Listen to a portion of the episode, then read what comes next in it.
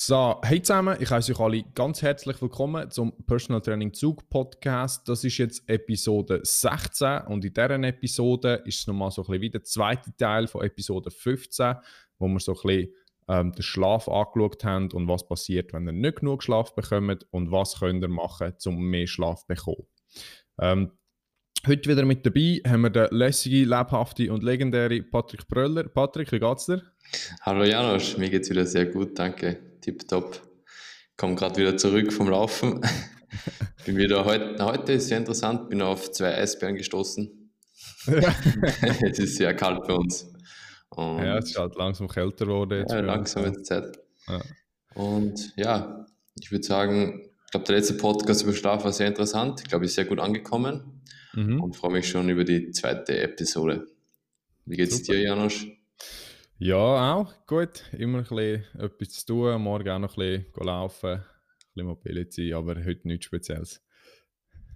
Gut. gut. Also, ähm, nochmal kurze Zusammenfassung von letztem Mal, Episode 15, haben einfach besprochen, wieso ist eigentlich Schlaf so wichtig, was passiert, wenn man zu wenig davon bekommt, was sind die Einflüsse gewesen, ähm, wenn man regelmäßig zu wenig schlaft, und zwar Einflüsse aufs Hirn, aber auch auf den Körper, und dabei sind wir so ein bisschen zum Schluss gekommen, dass eigentlich fast nichts von einem Schlafdefizit nicht beeinflusst wird. Und da von einer höheren täglichen Kalorienzunahme bis zum Erinnerungsschwund, schlechtere sportliche Leistung etc. Äh, wird auch schneller krank. Ähm, dann haben wir eigentlich probiert, so ein bisschen pragmatische Tipps euch mitzugeben, wie ihr euren Schlaf könnt verbessern könnt. Ähm, da sind wir Sachen, haben wir Sachen besprochen wie Zimmertemperatur, chronischer Stress, äh, und auch Sport oder wann macht man Sport, auf was wir heute sicher noch ein bisschen genauer werden eingehen. Falls ihr mehr zu dem Podcast wollt erfahren dann geht doch auf die Podcast-Episode 15, hört dort ein bisschen rein. Wir haben wie immer ähm, unsere Studien und Papers in den Show Notes verlinkt. Ähm, und genauso werden wir das in der heutigen Episode machen. Ähm, Jetzt eben in der heutigen Episode werden wir einfach genauer besprechen, was hat der Sport an sich für einen Einfluss auf den Schlaf oder auf die Schlafqualität, auf die Schlaflänge, aber auch, was hat, ähm, der, was hat der Schlaf für einen Einfluss auf den Sport. Also wenn man mal weniger schlaft oder wenn man mal mehr schlaft, auf die Leistungsfähigkeit im Sport, in den Vereinen, bei einzelnen Athleten zum Beispiel. Gut, ähm, einfach mal kurz zum ein sehen, ich glaube, wo man zum Beispiel könnte anfangen, ist einfach, dass es ein bisschen einen Unterschied gibt zwischen, wenn man sehr viel Sport betreibt und wenn man nicht sehr aktiv ist, dass sich die Schlafdauer auch mal kann verlängern kann. Das heißt zum Beispiel, was immer so ein bisschen als Goldstandard angesehen wird, sind die 8 Stunden Schlaf. Aber was man eigentlich bei Athleten sieht, ist oft ein bisschen mehr. Also die, die, die eine saubere Schlafhygiene haben und die nicht großes Problem haben, die schlafen eigentlich mehr. Was hast du eigentlich so ein das Gefühl, was könnte der Grund für das sein? Äh, wie du schon gesagt hast, die Leistungssportler brauchen mehr Schlaf, müssen mehr schlafen. Die Wahrheit sagt da was anderes. Also die, ich glaube, die Studien sagen, man sollte als Sportler, wenn man intensiv Sport treibt, mindestens ähm, sieben Stunden schlafen, waren nicht sogar zehn Stunden, also eigentlich acht bis zehn Stunden. Und die meisten Sportler kommen vielleicht auf sechs Stunden, was so eine kürzlich erschienene Studie gezeigt hat. Aber warum brauchen Sportler mehr Schlaf? Ich glaube, das ist ganz einfach. Sie haben sehr großen physiologischen, also physischen, körperlichen Stress, aber auch sehr großen psychischen Stress. Also man muss mhm. sich vorstellen, jeder Wettkampf ist psychisch extrem herausfordernd. Und das sind, glaube ich, die beiden Aspekte, die extrem stressen und fordern. Mhm. Also das heißt eigentlich, will sie so hart arbeiten, will sie auch viel mehr arbeiten, sei es mit der Intensität, aber auch mit dem Trainingsvolumen, also auch mit der Dauer, müssen sie das auch mit der Erholung kompensieren. Also kompensieren, sich dort wieder erholen. Und ich glaube, genau das, was du auch gesagt hast, dass dann dass viele gleich eigentlich, wenn sie ähm, Zeit wollen, effizient nutzen, tun sie tun viele lieber mehr trainieren als mehr schlafen.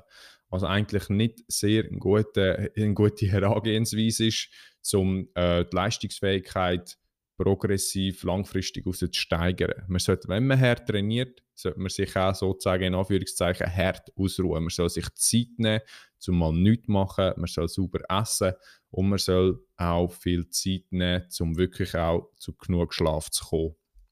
Das ist, glaube ich, auch, ja. Ja, da gibt es eine Aussage, train hard, recover harder. Und ja, das beschreibt sehr gut. Unser Fokus, habe ich wirklich das Gefühl, in den letzten Jahren, der Fokus geht immer mehr ähm, an, die, an das Training. Also wie können wir Training intensivieren, wie können wir Training umfangreicher, intensiver machen. Der Fokus liegt eigentlich immer am Training. Und die Regeneration wird immer vergessen oder wird, finde ich, meiner Meinung nach vergessen und steht eher im Hintergrund. Aber Regeneration und Training gehen einher, so wie Yin Yang. Also man kann die nicht auseinanderlassen, die gehören zusammen. Und wer sehr intensiv trainiert, muss einfach noch härter und länger regenerieren und auch mehr Zeit investieren. Ja, ich habe auch das Gefühl, dass die, die eigentlich probieren, ihre Konkurrenz äh, zu übertrumpfen, zu stärker sein, mehr zu leisten, die sollen nicht probieren, weiß nicht, zwei Stunden Trainings in der Woche mehr zu machen mit höheren Intensitäten oder halt im, im Training einen anderen Stimulus zu geben, weil die sind oft zwischen den Vereinen sind die ziemlich gleich. Wo man wirklich einen riesen Effekt daraus herausholen kann, ist sagen, ich probiere besser zu schlafen als meine Konkurrenz, ich probiere mich besser zu erholen und das ist nachher die empfundene, ähm, die empfundene, ah, wie sagt man, Exertion, äh, äh, Erschöpfung, Erschöpfung, also. äh, Erschöpfung am nächsten Tag oder in den Trainings erleichtern. Das heißt, man kann dort einmal mehr gehen. Das heißt, lieber dort probieren, sich auch wirklich mehr auszuruhen, damit der Körper auch die, Leist äh, die Möglichkeit hat, sich progressiv zu verbessern. Weil es ist ja immer, man geht eine Last in den Körper, der muss sich dann auch wieder erholen. Wenn man sofort sich nicht, wenn man sich nicht sauber kann erholen und immer wieder weiter und härter und härter und härter und härter weiter trainiert, ist schnell mal schwierig. Und da können genau halt auch mal so Sachen passieren, wie Verletzungen, Infektionen, man wird schneller mal krank, äh, Kopfweh. Äh, sehr viele haben dann auch noch einen Alltag, also man muss dann halt auch noch unterscheiden zwischen äh, Profisportlern, die vom Verein zum Beispiel jetzt angestellt sind oder einfach nur den Sport haben, oder Leute, die jeden Tag oder sonst regelmäßig Sport machen und noch 100% arbeiten. Das heißt, sie müssen auch können dort weiterhin leisten und nicht einfach sagen, ich mache mega viel Sport ähm, und ich muss noch 100% arbeiten und dann stutze ich einfach meinen Schlaf auf 6 Stunden und fingers crossed, äh, ich hoffe, es kommt gut. Es kommt gut an. Aber das ist das Problem der heutigen Gesellschaft. Oder nicht? Das ist das Problem der Leistungsgesellschaft. Ähm, dass einfach der Schlaf, das Nichtstun eigentlich negativ konnotiert ist und als faul angesehen wird. Aber es gilt genau das Gegenteil. Erfolgreiche Leute, die, sei es jetzt im Beruf oder im, im Sport erfolgreich sind, schlafen einfach länger oder einfach besser. Außer Arnold Schwarzenegger, der schläft einfach weniger. Da gibt es eine coole Ausrede. oder er schläft einfach schneller. Aber prinzipiell, das ist eine Ausnahme. Schwarzenegger ist eine Ausnahme, aber prinzipiell ist Schlaf, finde ich, essentiell das Fundament neben der Ernährung, neben dem Mindset. Mindset, das stellen einfach die drei, sind einfach das Basisfundament für das optimale, für die optimale Performance. Und da kann mich immer nur auf den Kopf greifen, wenn ich ja, die Leute höre, wenn sie sagen, ah, Training ist viel wichtiger, ich, ich, ich scheiße auf den Schlaf. Aber wie du gesagt hast, Schlaf ist einfach essentiell. Und mhm. schlussendlich, wir schlafen zu wenig. Vor allem die Sportler, Leistungssportler schlafen tatsächlich zu wenig. Sie kommen auf die sechs, sieben Stunden. Und wie du auch angesprochen hast, ähm, Verletzungswahrscheinlichkeit. Da gibt es eine Studie, die ich von mir habe, von Milewski 2014. Und die hat sich das genau angeschaut. Und sie haben äh, gefunden, dass Athleten, die durchschnittlich weniger als acht Stunden pro Nacht schlafen, haben durchschnittlich ein, Risik, ein erhöhtes Risiko von 1,7 Mal, also fast zweimal größeres Risiko, wenn sie unter acht Stunden schlafen, im Vergleich mhm. zu Sportlern, die mehr als acht Stunden schlafen. Also das ist das, sehr beeindruckend. Das Krasse, Härte ist ja, dass die vergleichen nur über acht Stunden und unter acht Stunden und ja, nicht genau. irgendwie eine schlaflose Nacht und acht Stunden. Das heißt, ja. nur schon wenn du weniger als acht Stunden schlafst, bist du fast, hast du fast ein verdoppeltes Risiko, dann verletze ich mich. Und kannst dir mal vorstellen, wie das weitergeht, wenn man regelmäßig sechs Stunden, sechseinhalb Stunden schlaft Und dann kommt es halt natürlich auch ein bisschen darauf an, welche Sportart das man macht. Äh, sind die äh, mit viel Körperkontakt, wo man sehr viel Richtungswechsel hat und so Sachen, wo natürlich das Verletzungsrisiko von Grund auf schon erhöht ist.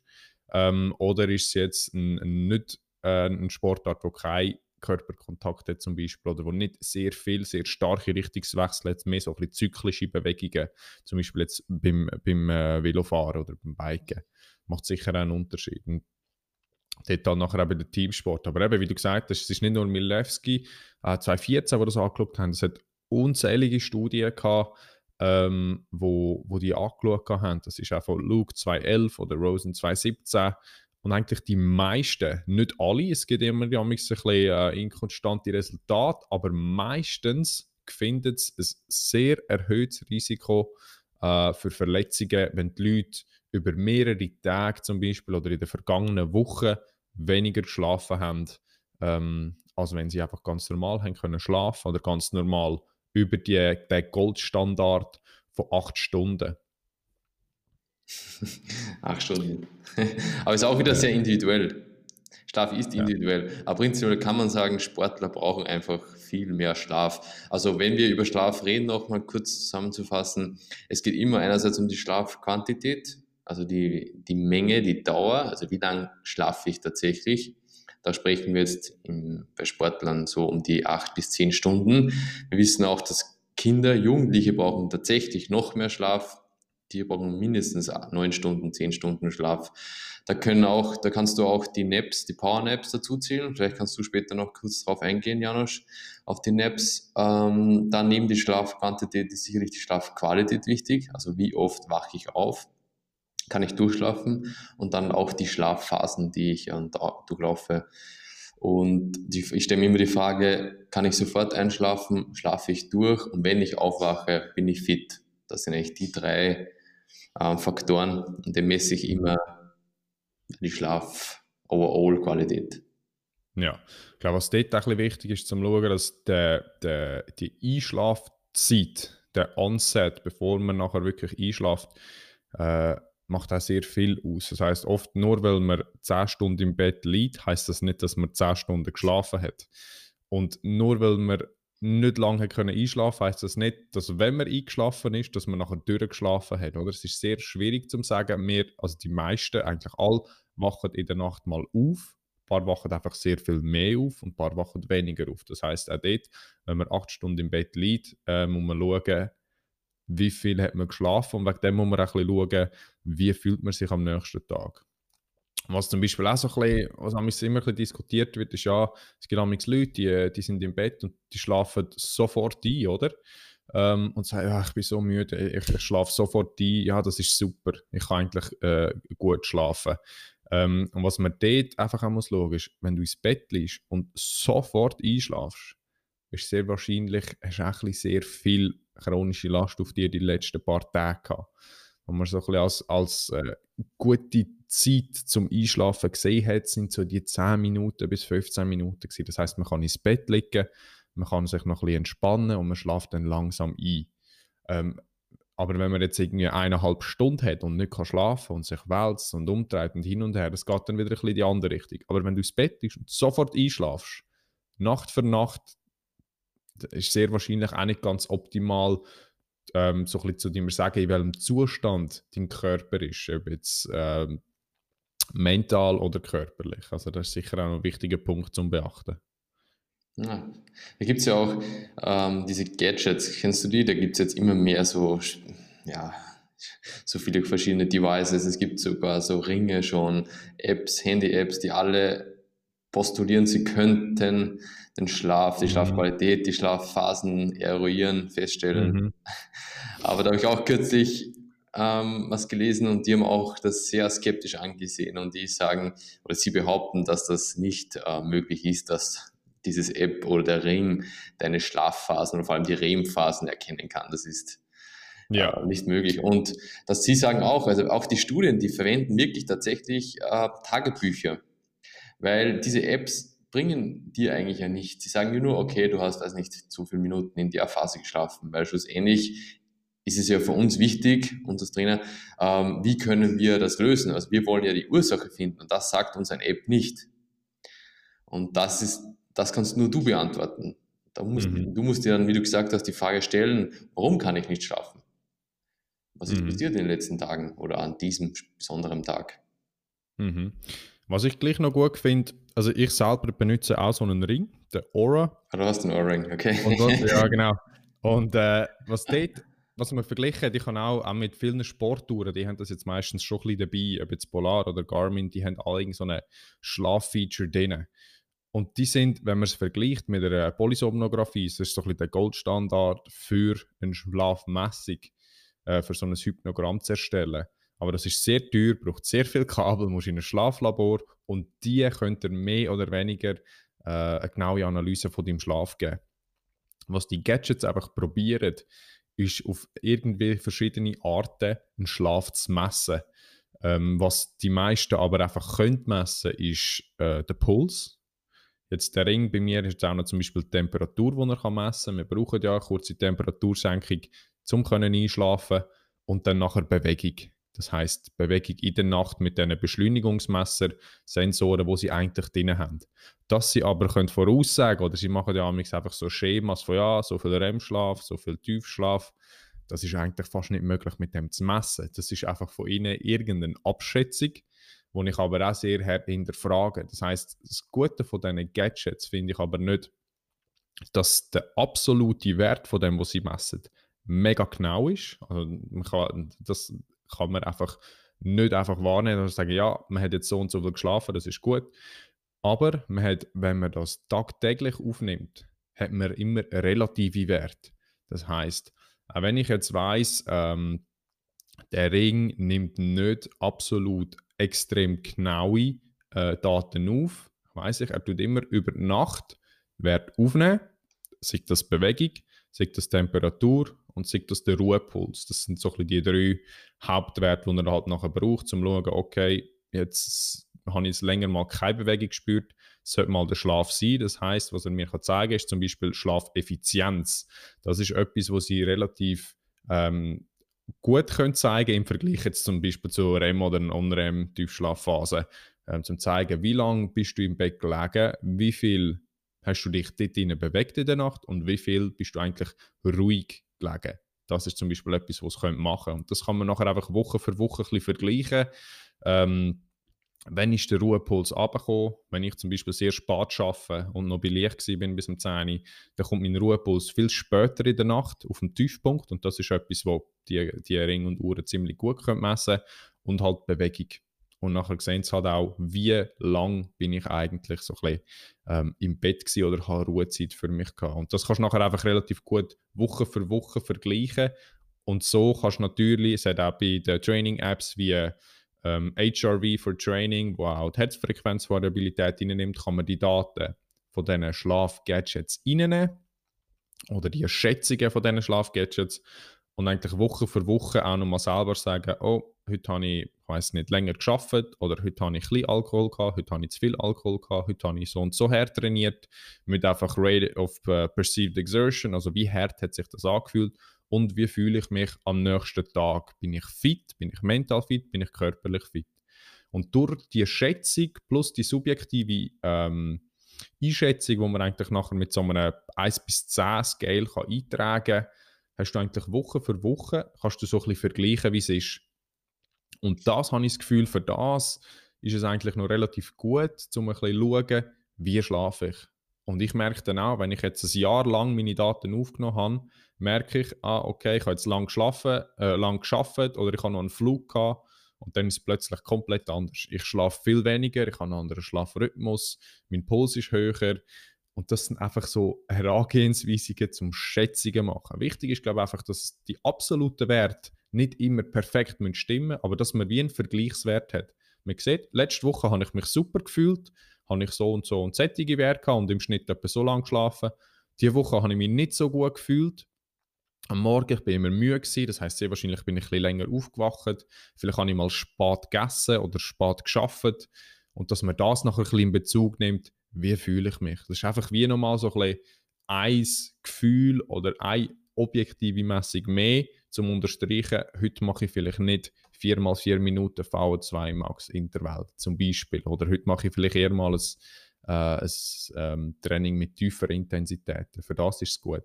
Aber ich finde, sie brauchen gleich gewisse Messungen. Es gibt ja irgendwelche Apps, die, die gehen nach, ich glaube, nach Geräusch oder irgendwie so. Da hast du das Handy neben dem Tisch und die messen, also was, die was nehmen Sie, du schnufst. Hast du gesagt? Ja, also es, es gibt also Apps, die nicht ähm, den Puls messen, Temperatur messen, müssen die Beschleunigung, äh, Beschleunigung. sondern, sondern sie messen einfach, ähm, was schnu also wie viel schnaufst du mit einem. Mikrofon. So. Und das muss ich sagen, das ist mm, schwierig. Ein paar, den Schnu, paar Leute. Dass du tun, äh, wenn du schnorchen musst. das heißt automatisch, du schläfst gut. ja. ah, ja, okay. Äh, Input. Ich glaube, das- das Wichtige dabei ist einfach, man sollte ein bisschen einen Vergleichswert können haben Ja. und das ist nicht die Lösung für alles. Viel wichtiger ist, wie fühlst du dich dabei?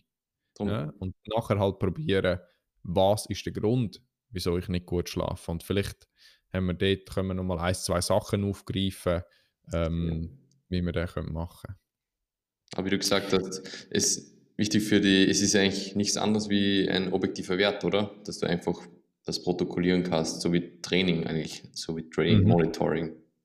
Aber wie du gesagt hast, das Wichtigste ist trotzdem dann, was mache ich mit diesen Daten? Wie überall anders auch, ich habe dann diese Information, ich muss dann auch was machen daraus und dann die Ursache finden und das dann verändern. Also Mhm. ich oft das Problem, dass wir einfach heutzutage zu viele Daten haben, aber nicht wissen, Ja. was wir mit denen machen. Genau. Oder was für Auswirkungen haben die Ja, genau. Ich meine, ich habe jetzt auch, ich habe gemerkt, ähm, eben zum Beispiel, wenn ich, wenn ich ein bisschen Auszeit vornehme und in dieser Auszeit wirklich nichts mache vor dem Schlafen und dann mal ein bisschen länger, dass der ruhig einmal zwei Stunden vor dem Schlafen sein, wo ich einfach mal alles weglege und einfach lese und langsam ein bisschen dunkler mache und für mich bin, schlafe ich anders oder sind die Werte anders und mein subjektives Gefühl am nächsten Tag auch. Also wenn ich bis am, ich weiß nicht, bis um 11 Uhr am Abend, bis um 10 Uhr am Abend eigentlich am Arbeiten bin und am Machen tue und vielleicht noch das Telefon und das Mail und dann gehe schlafen. Und der Körper hat dann einfach nicht genug Zeit, um einfach mal nichts zu machen. Das ist eh ein oft das Problem. Heutige Gesellschaft, auch wie du gesagt hast, so der ganze chronische Stress. Man ist immer etwas am Machen, Machen, Machen. Und wenn man am Nichts machen ist, wirklich nichts, dann wird das gerade mit Faulheit in Verbindung gebracht. Und ich glaube, das ist wirklich auch das Problem. Und, und genau das ist auch das, wo man halt, wenn man das mit Athleten vergleicht, die haben halt oft, wenn die so ein höchstes Trainingspensum haben, sehr viel Volumen, sehr hohe Intensitäten, genau wegen dem sieht man nachher auch die höheren Verletzungsraten, wenn sie schlecht schlafen oder wenn sie viel Stress haben oder wenn sie mal ein Spatztraining haben, das relativ intensiv ist, dann wird es den Schlaf sehr stark beeinflussen. Oder die haben nachher am nächsten Tag oder nächsten Training äh, schlechtere Reaktionszeit. Die Intensität, die subjektive Wahrnehmung wird sich viel höher anfühlen. Äh, plus die ganze Aufmerksamkeit, jetzt zum Beispiel in einem Teamsport wie im Fußball auf dem Feld, wird ganz anders sein. Und das ist das, was dann halt auch zu diesen Verletzungen führen kann. Das kann dann halt auch so weit gehen, dass äh, das Immunsystem wird ja von einem Schlafdefizit sehr stark beeinflusst. Ähm, und wenn das Schlafdefizit regelmäßig wird, über mehrere Tage, sind jetzt da auch zum Beispiel äh, die Studie von der Fitzgerald et, al. 2018, die sie angeschaut haben, haben so ein bisschen die Einwirkungen angeschaut äh, von Schlaf und äh, Trainingsvolumen und Krankheiten in Teamsportarten. Die haben nachher auch gesagt, es werden sehr viele werden mal krank während dieser Saison. Das ist eigentlich fast normal. Aber sie haben gesagt, Leute, die im Schnitt 30 Minuten weniger zum Schlaf gekommen sind, als die, nur- also die, die äh, einfach 30 Minuten mehr geschlafen haben, die sind einfach fast doppelt so viel, sind die krank geworden. Und krank werden oder krank sein heisst, nicht können zu trainieren. Und wieder nach der Krankheit, wenn man langsam wieder gesund wird, langsam wieder müssen aufbauen. Das heißt, das Ziel eigentlich von einem Training ist ja so, dass man möglichst konstant kann durchtrainieren. Und nicht, dass man sich voll abschießt und nicht schlaft und trainiert und trainiert und trainiert. Und dann ist man krank oder verletzt und dann hat man wieder eine Auszeit. Wenn man jetzt krank ist oder verletzt, kann sich die Auszeit halt die Dauer verändern. Aber es gibt dann immer die Loops. Das heißt, ach, du her trainiere, ich bin krank, du her trainiere, ich bin krank.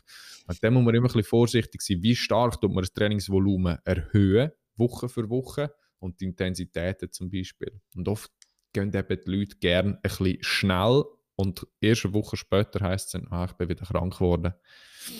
Zu kurz, zu kurz gedacht. ja.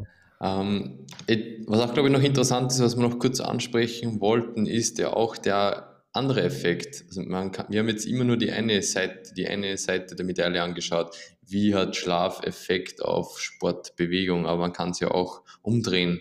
Also welchen Effekt hat Sportbewegung auf Schlaf? Mhm. Weil das wird ja auch oft unterschätzt. Und gerade im Sport, gehen wir jetzt vom Leistungssport aus, wissen wir ja auch, dass der Schlaf, also der, dass die Anstrengung, der Sport einen Einfluss hat auf den Schlaf. Die Leute nehmen kurz vor dem Match, die Matches sind meistens am Abend, das ist schon das erste Problem. Dann nehmen die oft davor irgendwelche koffeinhaltigen Getränke zu sich. Sie trinken nach dem Wettkampf meistens Alkohol.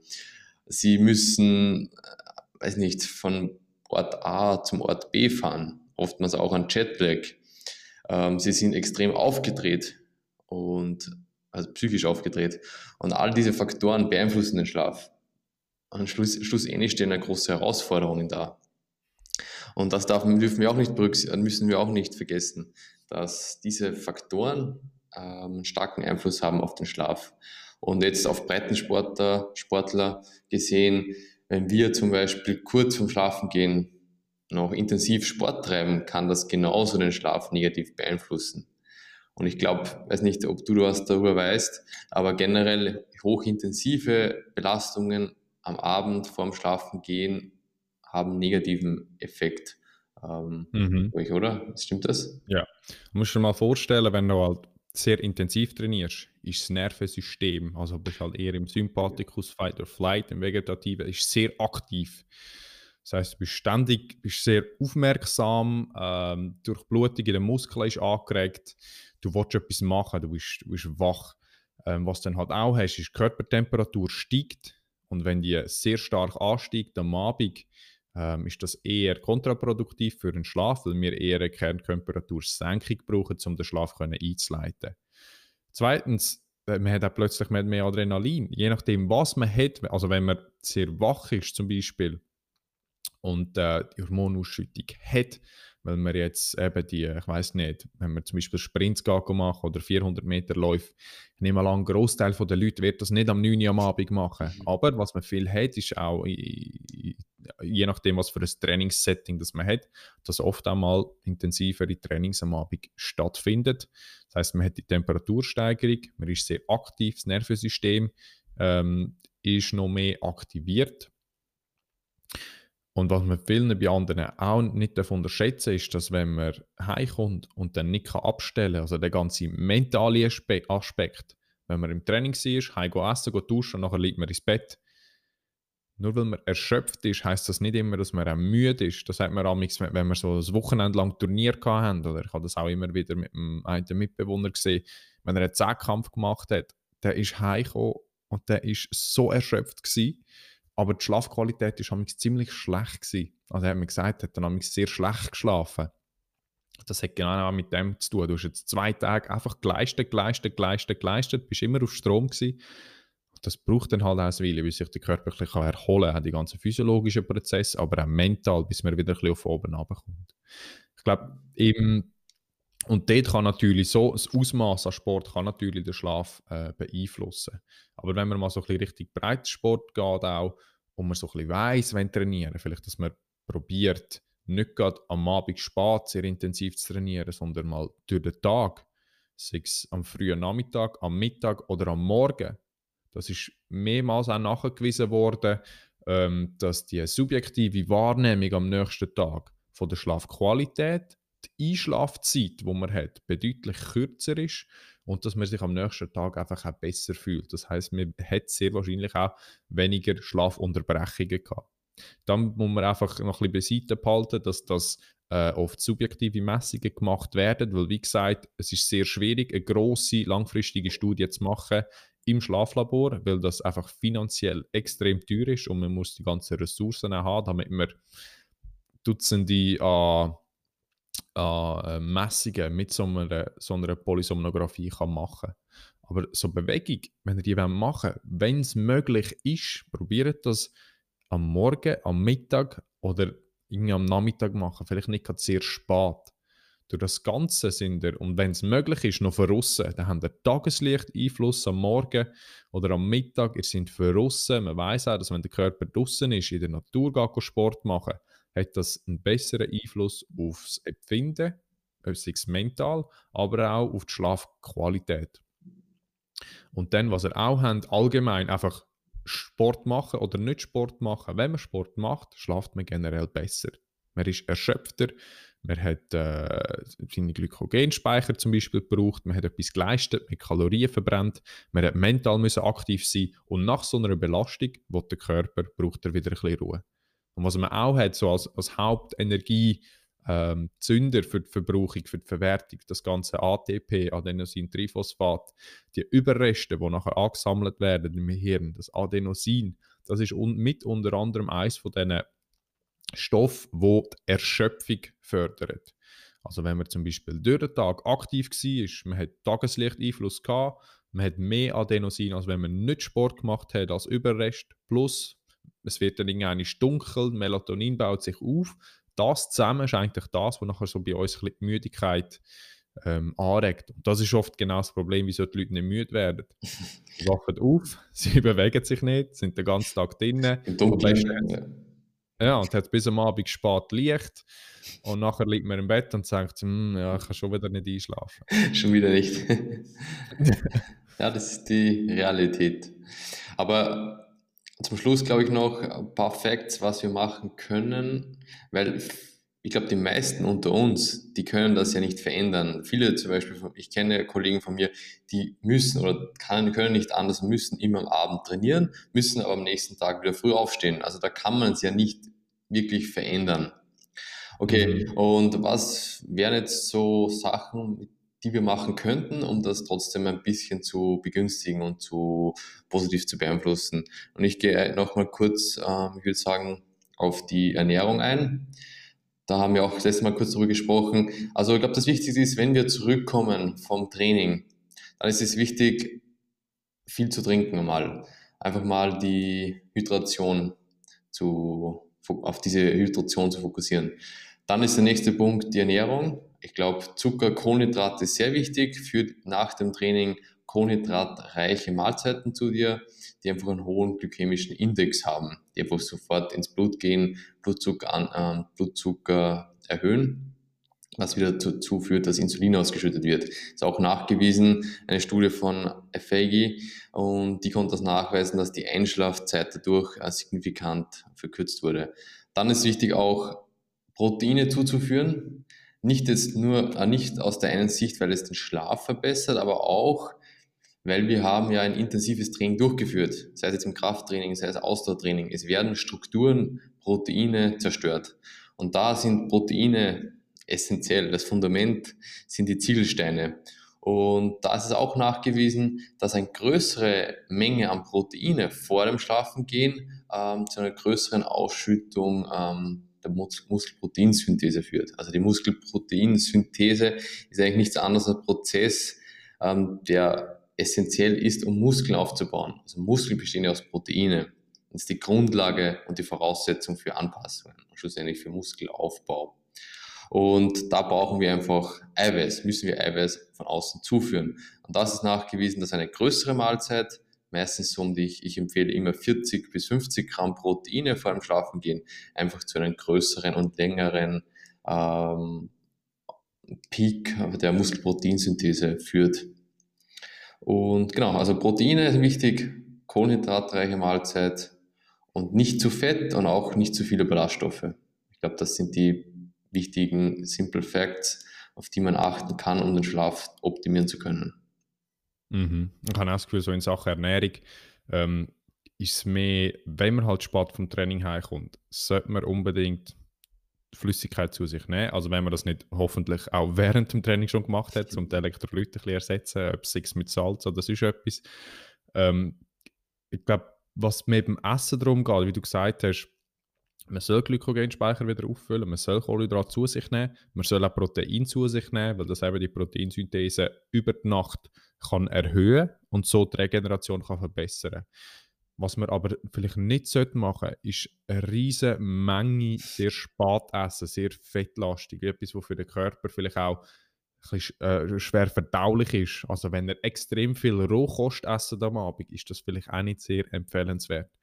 Nehmt etwas, wo ihr wisst, euer Körper vertreibt das gut, ohne jetzt irgendwie Problem im Bauch oder in Darm zu schaffen. Was zum Beispiel auch kann sein ist Laktose. Nicht bei allen, aber das hat auch gezeigt, dass der Schlaf mehr Unterbrüche kann haben, wenn er Laktose nicht sehr ähm, gut oder sehr effizient könnt verarbeiten. Also nehmt etwas, was ihr könnt gut vertragen, schaut, dass ihr ein bisschen Kohlenhydrate zu euch nehmt und auch Protein, um möglichst viel für die Erholung nach dem Training zu haben, also für den Leistungsprozess, aber auch einen möglichst guten oder einen möglichst wenig schlecht beeinflussten Schlaf haben durch eine übermäßige Ernährung an. Sehr viel Rohkost oder sehr fettig oder einfach die Menge sehr groß.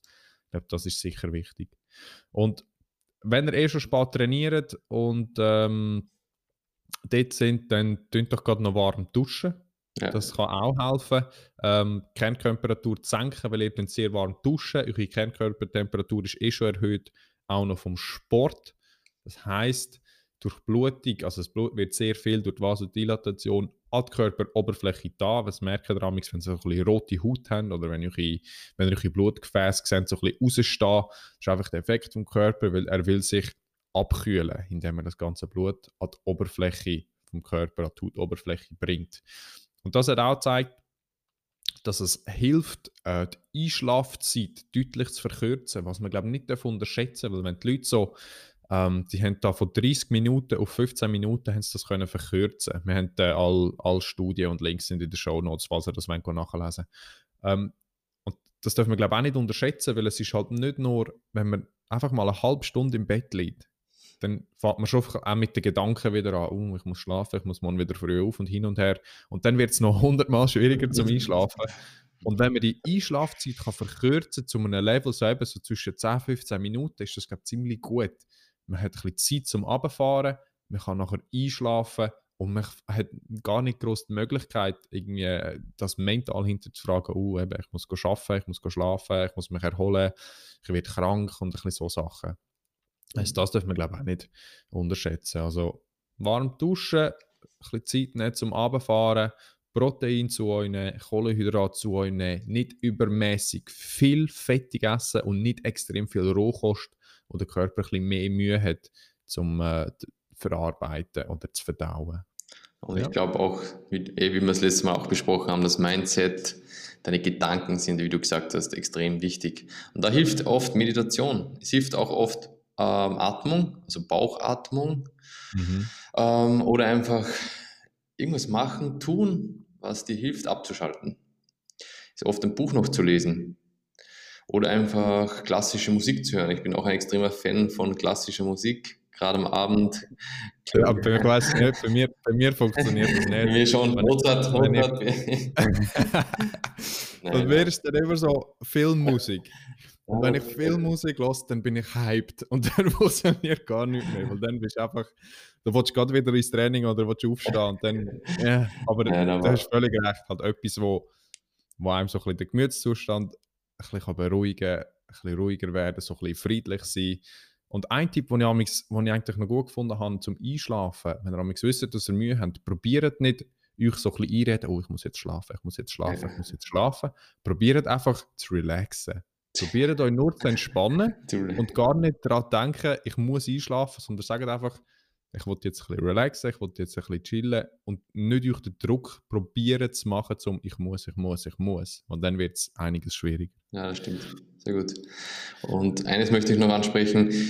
Ähm, man hört immer öfters jetzt von Ashwagandha. Ich weiß nicht, ob du von diesem Supplement schon mal gehört hast. Das ist, glaube ich, mhm. die Schlafbeere.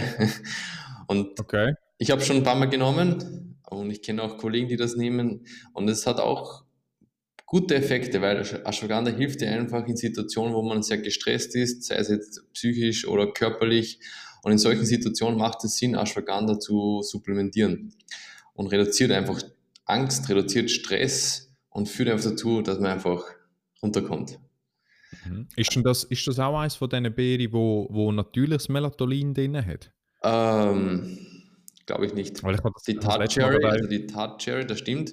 Das empfehle ich mhm. normalerweise auch. Das ist die, ich weiß nicht, wie es auf Deutsch heißt. Das ist eigentlich eine spezielle Art von Kirsche, also mehr ja. eine Sauerkirsche. Und die besitzt Melatonin. Und das ist auch mhm. nachgewiesen, studienbasiert, dass diese Beere, diese Kirsche den Schlaf optimieren kann, mhm. weil sie Melatonin besitzt. Oder der Ashwagandha kann man auch mal probieren. Ähm, das, glaube ich, sind noch zwei coole Supplements. Magnesium eventuell, kann man nochmal ja. Magnesium bis Glycinat eventuell, aber das sind die Basics. Mhm. Ja, ich habe glaube das Gefühl, man sollte einfach viel mehr allgemein bei der Regeneration auf Basics achten, ausgewogen ernähren, genug schlafen ja. und so das Verletzungsrisiko, das Krankheitsrisiko vermindern, dass man wenig Trainingsunterbrüche schafft, sondern dass man möglichst konstant kann weiterhin äh, trainieren. Das ist eigentlich so ein bisschen die Take-Home-Message ja, von dem ich auch, ja. Und ich auch gerade ja. sagen, ich glaube, Back to the Basics, wir fokussieren uns immer auf Instagram zu sehr auf diese Special Effects wie Kryotherapie, Cold Water Immersion, Massage, Cupping, Try Needling. Aber schlussendlich, die vier Säulen sind einfach Ernährung, der Schlaf, Mindset und auch das Training. Also die vier Faktoren sind, stellen die Säulen dar. Und auf, wenn wir die nicht ähm, optimiert haben, brauchen wir uns keine Gedanken machen über die Kirsche auf der Torte. Ja, genau. Das heißt, probiere Basics zuerst meistern und nachher erst weitergehen mit anderen Sachen ja. und nicht zuerst zusätzlich die Ergänzung von diesen Sachen brauchen, bevor wir überhaupt mit den Basics angefangen haben. Gut.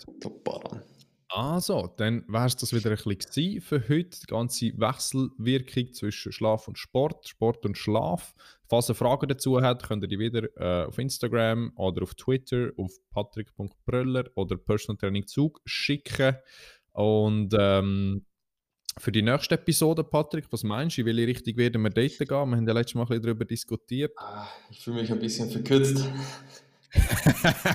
ich, heute noch, ich muss heute noch eine Stretching-Einheit absolvieren. Nein, wir werden über Dehnen sprechen. Statisches Dehnen, generell Dehnen, was hat das für einen Effekt? Neural, strukturell. Braucht man Dehnen? Oder ist es ein mhm. Wunder oder nur eine Illusion? Ja. Braucht man Flexibility im Sport? Gut, dann bedanke ich mich vielmal für eure Aufmerksamkeit. Wie gesagt, äh, die Studien und Papers sind in den Show Notes verlinkt. Und dann bedanke ich mich nochmal bei dir, Patrick, für deine Zeit. Und dann wünsche ich euch noch eine schöne Woche. Ciao zusammen. Ja, ciao.